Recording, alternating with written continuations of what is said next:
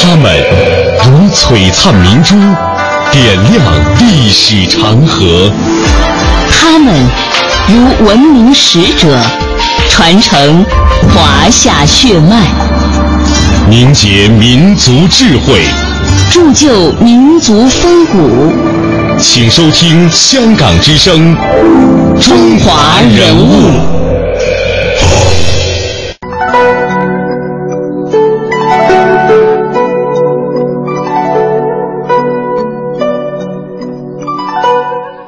品读中华人物，启迪智慧人生。大家好，我是郑博。大家好，我是君阳。在今天的节目当中呢，我们将和各位香港的听众朋友们一起去了解著名作家施哲存。施哲存，名德普，是中国现代作家、文学翻译家、学者，原华东师范大学中文系的教授。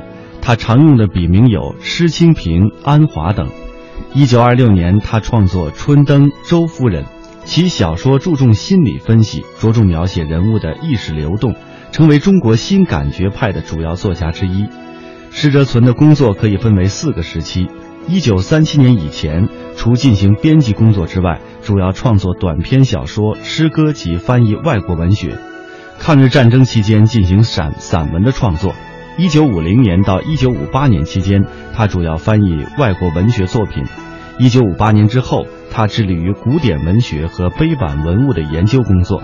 一九九三年，他被授予上海市文学艺术杰出贡献奖。二零零三年十一月十九日，施哲存在上海逝世，享年九十九岁。有人这样形容施哲存的小说，说宛如身着华丽的中式旗袍，在传统民乐的伴奏下跳着异国的华尔兹。当编辑，他积极扶持新锐；当作家，他能够挣脱俗物，自当楷模，在一九三零年代的上海文艺界独当一面。接下来的一段音频呢，我们将和大家一起了解施泽存对于中国文学的价值和地位。二零零三年十月十九日，九十八岁的施泽存在上海去世。学界评价他的一生。完整见证和参与了二十世纪中国文化的重建和发展的风云变幻。他在三十岁之前就确立了在中国现代文坛无可争议的显要地位。三十五岁之后，他侧身学府，潜心学术，在远离文学创作的天地里，又发现和创造了个人成就的新世界。人物穿越时空。人生启迪智慧，人文润泽心灵，人性彰显力量。香港之声，中华人物，为你细数那些被历史记住的名字。接下来，我们和大家来分享一篇文章的节选，是施泽存的儿子施达回忆父亲的一篇文章。一九零五年，我的父亲出生在一个知识分子家庭，这是一个很特殊的时间。满清政府刚刚被推翻，我的祖父叫施次瑜，是私塾的教书先生，所以他对自己的儿子也用同一套教育方式，必然会要求他读《千字文》《百家姓》《三字经》等。我祖父也非常喜欢诗词，所以会教一些唐诗宋词。祖父是杭州人。但我父亲出生后，他就去了苏州工作，因为我的母亲祖母是苏州人，祖父在苏州主要也是在私塾里教书，还担任文职，因此我父亲在读小学前都生活在苏州，一家人在那里总共生活了有六七年的时间。后来我的祖父有一个朋友在松江开了一个袜厂，就邀请我祖父去管理他的袜厂，于是全家都从苏州搬到了松江。我父亲的小学和中学阶段都在松江度过，他读的中学就是如今的松江二中，现在松江二中的图书馆里还有他的纪念像。中学毕业后，他在杭州和上海这两个地方读过大学，先是在浙江的之江大学读过一年，之后又到了上海。受五四运动的影响，学生都向往和平民主，他就进了共产党办的上海大学，读了一段时间。他读的大学还有大同大学、沪江大学和震旦大学。在大同大学时学的是英语，在震旦是学法文。震旦的老师都是法国神父，用的都是原文教材，对口语要求也很高，因此在震旦的日子里，他收获很大，打下了扎实的法文基础。一九二七年，施哲存回到了松江任中学的教员。一九二八年后，任上海第一线书店和水墨书店的编辑。那个时候，他参加了《无轨列车》《新文艺》杂志的编辑工作。到了一九二九年，施哲存在中国第一次运用心理分析创作了小说《鸠摩罗什将军低头》，使其成为了中国现代小说的奠基人之一。一九三零年，他主编的《现代》杂志引进了现代主义思潮，推崇现代意识的文学创作在当时影响广泛。一九三二年，他主编大型的文学月刊《现代》，成为了专业文艺工作者。一九三五年，应上海杂志公呃公司的这种邀约邀约和聘请，与阿英合编了《中国文学真本丛书》。在一生长达八十余年的文学创作和学术研究生涯当中，施老在中国现代文学史和学术史上贡献非常的突出，著作非常的多，是海内外公认的大家，学贯中西，博古通今。他曾自言一生开了四窗，哪四窗呢？东西文化和中国文学研究的东窗，文学创作的南窗。外国文学翻译以及研究的西窗，以及金石碑版研究的北窗，这位上个世纪三十年代叱咤中国文坛的巨匠，在海内外享有“中国现代派鼻祖”“中国现代小说的先驱者”“新感觉派大师”等美誉。他是中国现代文学界国宝级的人物。接下来的这段音频呢，是为大家介绍到了施泽存与他的代表小呃小说《梅雨之息》的创作心路。江南七月，梅雨匆匆，蒙蒙烟雨中上演过多少浪漫幽婉的故事，又成就了多少一欢一真的姻缘。虽然无从考证，但缠绵的梅雨却是不曾停歇的拨动着人间那些或如怨如诉。或欲说还休的微妙而复杂的情感，而有的人也许一生也走不出命运的梅雨。在梅雨时节的薄暮时分，上海街头，一个带着雨具的中年男子邂逅了一位避雨的姑娘。姑娘有着姣好的容颜、温雅的风仪、匀称的肢体，深深地吸引着那名男子。轻薄的雨丝已经打湿了姑娘薄薄的绸衣。那名男子看到了姑娘手臂的圆润，在经过一系列的精神挣扎之后，男子决定主动提出送姑娘回家。一路上，男子潜意识中对姑娘的爱欲引得他心神不定。一会儿觉得姑娘就是他难忘的初恋，一会儿又觉得路边店铺里那位以忧郁的眼光看着他们的女子像是自己的妻子。最后，姑娘脸上流露出特殊的端庄，拒绝了男子继续相送。那男子怅然若失。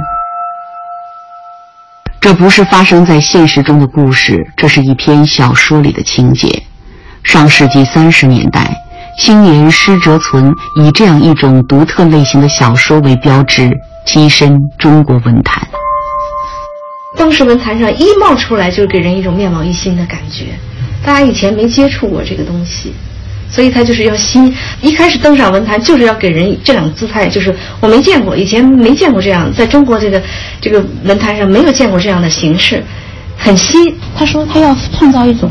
纯中国式的白话文，他说这种提法，他说既可以摆脱旧小说的陈词滥调，也可以排除欧化的句法。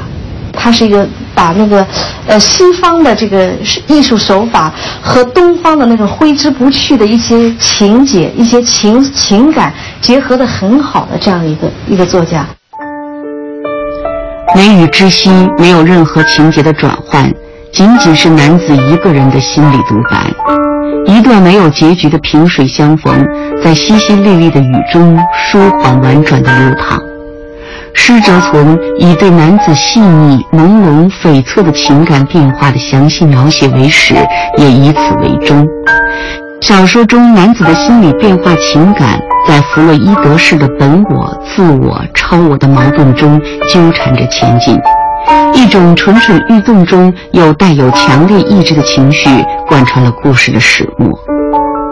在二十世纪三零年代的中国文坛，施哲存的小说创作是一种独特的存在。一方面，他积极地将西方精神分析理论引入创作，不断地挖掘人的本真生命形态；另一方面，受中国传统文化和文学影响，将中国古典文学和文化元素融入小说创作中，形成了他个人独特的创作风格。实际上，它是一个非常丰富的一个文学世界。我们好像对对对对，它包括描写当时上海的都市，包括描写从农村到都市，从小的城镇到都都市，他不是松江人吗？这个从城镇到都市，这个人的一个生活感情的一个变化，这个，而且他还对历史有很大的。兴趣，我们大家历历史上面比比较熟悉的一些历史故事啊，他重写。他自自自成一家，自成一体，应该说，呃，几十年了，七八十年过去以后，我们现在看他的小说还是不过时。是什么东西成为是永恒的东西呢？我觉得他那个时候就是，他就抓住了人这个东西，他没有过多的去，呃，这个趋怎么说呢？就是驱使于时代精神。他没有过多的被外界的现实牵着鼻牵着鼻子走，他比较关注于人的内心的需求，呃，包括人的精神需求、人的情感需求。人物穿越时空，人生启迪智慧，人文润泽心灵，人性彰显力量。香港之声，中华人物，为你细数。那些被历史记住的名字。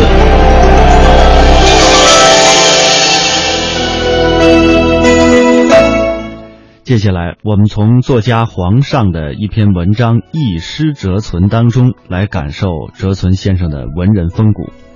施哲存先生是我的前辈，上世纪三十年代，他在上海轰轰烈烈的编辑大型文艺月刊《现代史》，我还是一名读该刊的中学生。多年后得以识经，并进而成为忘年交的后辈。虽然过从并不怎样亲密，但总算侧身于小友之列了。近年来写些回忆前辈师友的文字，总苦于措辞的困惑。寻旧例称字为敬吧，又往往觉得口气中失于狂放；处处称先生吧，文章又失去了亲切，真是无可奈何。今天下笔写此文，亦同有此感。先生名舍以字行，就还是称字为敬吧。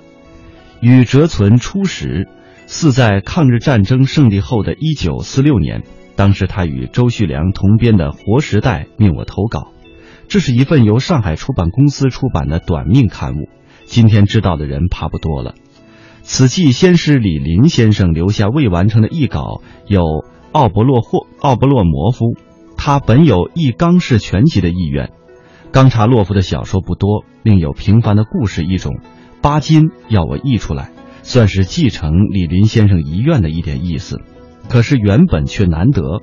后来托哲存从某大学图书馆借来一册1894年版的英译本的一本书，得以断断续续的译成，交文化生活出版社出版，为译文丛书之一。原书留在我处很久了，使得归还，真是不好意思。新时代以后，他的新作迭出，其实多是存货出笼，都是在他闲寂的日子当中积累下来的东西。唯一新撰的大书是《唐诗百话》，书出后家喻如潮，连巴金都向我借了读过。此书好处在新建层出，敢说自己的话，去传统的唐诗评论一一检讨。分析作者风格变迁，名篇解析都有自己的见解，读之如遇一部崭新的唐人诗画。所见不必尽是，但确实是一本崭新的文学评论。一时他的新作如林，一次去看他，向他讨一本《北山集古古录》，恰好案头有一本送给朋友的书，已经题好字了。他取过一张纸条，写上我的名字，就贴在原题上面，递给了我。他做事的通脱就是如此。他又创办了不定期的学刊《词学》，是继抗战前开明书店《词学季刊》而重新起的专刊，每出一册必相赠。我们都喜欢收集词集，我曾经写过一册藏词目录，并不完整，他借去读了，回信说收乾隆以前课本专辑都可贵重，可见啊。彼此收词取舍相同的标准。接下来的一段音频呢，我们将和大家一起走进施哲存先生他的创作之路。他在不同的场合多次说，曾经在有次访谈中很谦虚的称自己，他说我只是一个文化工作者。对于自己的那些特别辉煌的创作，他自己他说，他说我那些只是文学实验。这是上海松江区。施哲存在这里度过了童年和少年时期，他在许多作品中表达了对松江的依恋和怀念。于是，故乡、故人、故事往往成为施哲存作品中永恒的关键词。有人说，江南书香门第的良好家风、古典主义的文学传统、独特的地域文化，构成了施哲存的文学世界。在今天的松江，施守圭已经无法找寻到祖父当年生活过的痕迹，他甚至没有记忆可以复原。但施哲存在《春阳》《团上》等早年的小说里，依稀浮现了他在松江的生活图景。他小时候的成绩算不上很优秀，他是个敏感而幸福的孩子，他没有受过物质上的贫困，和别的女生关系也很好。他小小年纪时就体验到了恋爱的感觉。作为成长个体，施哲存是早熟的文学家。他在早年就表现出了创作上的天赋，即便是在故乡生活时的一件普通生活物品或饰品，经过他雕琢润色，也往往隐喻着丰富的情感内涵。我的父亲呢，实际上他是。三岁到八岁的在苏州，八岁以后到了松江以后，你就他的念书啊，他在松江念的。他十六七岁的时候就已经开始写文章了。当时呢，他写文章的投稿投在人家叫《鸳鸯湖》当那几本杂志了。当时的杂志在就是一开始的时候，他投稿都投在这个《鸳鸯蝴蝶派》呃办的杂志上。所以现在有许多人说。我的父亲一开始的是鸳鸯蝴蝶派，其实他不是鸳鸯蝴蝶派，他不过是投投稿投到他的杂志里面去了。晚年，施哲存曾充满温情的回忆，在民国十年以前，松江老宅靠窗子的一部分还安置着一架母亲的缝纫机，差不多每天晚上，母亲的缝纫机声、父亲的算盘声、我的读书声和妹妹的嬉笑声。互为应和。一九二二年，十七岁的施哲存在松江二中完成了中学学业，考入上海之江大学。但是第二年，他就转到上海大学学习，在那里，他受到了新文学的影响。里面念书的人都是进步的人，像丁玲是吧？这个时候和和他就是同班同学了，对不对？还有很多青年了，都。他们这个戴望舒啊，还有戴度这个这些人也也在上海大学念书。那么他在上海大学念书呢，就加入加入了共青团，啊。那么他在上海大学念了以后呢，也没念完，啊。后来呢，就转到大同大学、正旦大学都念过，所以他是念过四个大学，但是没有一个大学是毕业的，没没没有大学毕业，念没念了私塾大学。但是每一所大学呢，它都有重点的。他正旦大学呢，主要是念的法文。他上海大学的时候教他古典文学是俞平伯，啊，然后他们老师中也有像徐秋白啊，啊，包括茅盾啊这样的人。然后他一下子在上海大学，他就不用再打鸳鸯蝴蝶派的擦边球了，他一下子接触到新文学了，而且他眼前就是新文学大家。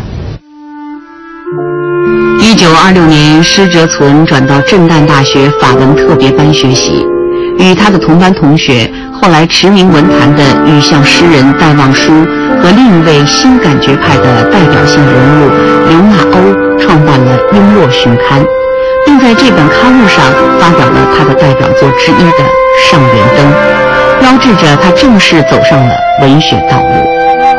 他自己就认定了第一部小说集叫《上元灯》，啊，《宋元刚》一出来就受到了受到了很多的那个称赞，好像比较比较有名的可能是陆圣陶吧，一个称赞叫“滋味清新何所拟”，就是说哎，这个小说太太清新了。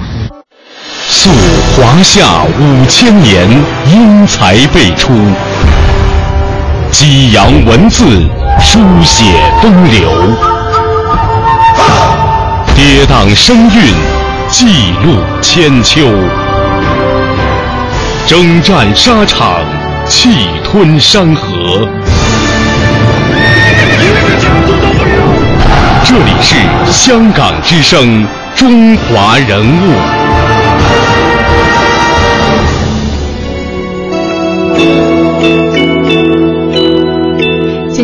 和您一起分享的这篇回忆的文章，叫做《回忆和期待之间怀念施哲存先生》。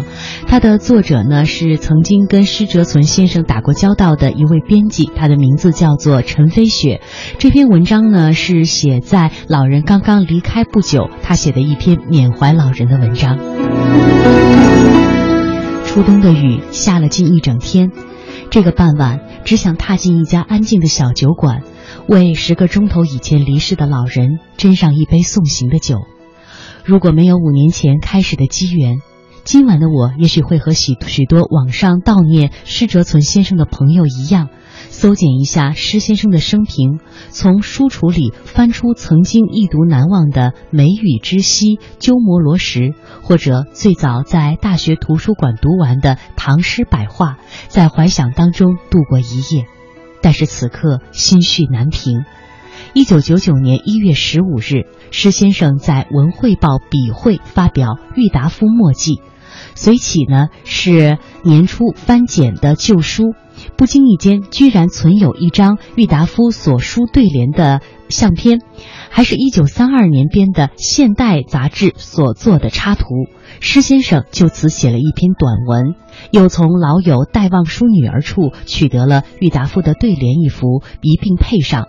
自此，在笔会开设了《北山谈艺录》专栏。到了九月，施先生的青年朋友沈建中拿来编排的相当整齐的文稿。《北山谈艺录》，所有的文字是沈君重抄过的，端正当中透着小心和专注，图片每一幅都配得相当的妥帖。三十年代主编《现代》杂志的时候，施先生就特别注重图文并茂，照片、手稿、漫画、篆刻，有着明确的编辑思想的施先生，有意识地搜求形式多样、信息丰富的配图，确定了杂志独特的风格。到了年底，《北山谈艺录》顺利的出版了。接下来的三年，施先生在文汇出版社又接连出版了三本新著：《北山谈艺录》续编、《云间与小录》、《闲记日记》。读书界惊异于施先生绵厚的功力、恬淡而持久的意趣，以及从趣味和才情的合欢树上迸发出的艺术魅力，那么的潇洒、诚实、摇曳生姿，又耐人回味。如今他们在书市已经是踪迹难觅了，总不断的还有读者和书店打电话来问询。与施先生及其书稿交往的短暂的几年里，我的心湖不时如有淡淡的春风吹拂过，犹自回味。最难以忘怀的，一是初见《云山与小路》手稿时的动心，一是最后一次去看望施先生归途当中满怀的伤心。一九九九年冬，因为《北山谈艺录》手稿当中的一些疑问，我去和沈建中讨论。在那间满是文稿和照片的斗室当中，他说：“施先生还有许多没有刊印的著作，值得下一番功夫去整理。我只想踏踏实实地为他做一些抄写编选的工作。”说话间起身翻检，拿出一些宝贝来。松江、白龙潭、梅匠、毛针、杏花坟、云间人物志，这些文章短则百字，长亦不过千余字，墨迹清雅，毛边纸、线装，还有施先生在上面的题字《云间雨小路》。真漂亮啊！我被这份手稿迷住了，又被手稿后面的寂寞岁月和那样一个以文字的清趣对抗灰暗环境的人格深深的吸引了。非常遗憾，施先生还有许多值得整理出版的论著没有来得及完成。先生一生为人不屈时，为文不避苦。如能踏踏实实的搜求整理先生的作品和资料，特别是将先生自己很喜爱的翻译作品、词学研究以及极具史料价值的日记等等出版流逝，相信先生的在天之灵会得到很大的安慰。仅以此文怀念我短暂的编辑生涯里遇见的一位好作者，并献给怀着同一份悲喜的朋友们。在今天的中华人物当中呢，我们和您一起走进的是著名的作家施哲存，这也是我们今天节目的全部内容。感谢各位的收听，我们下期节目再会。再会。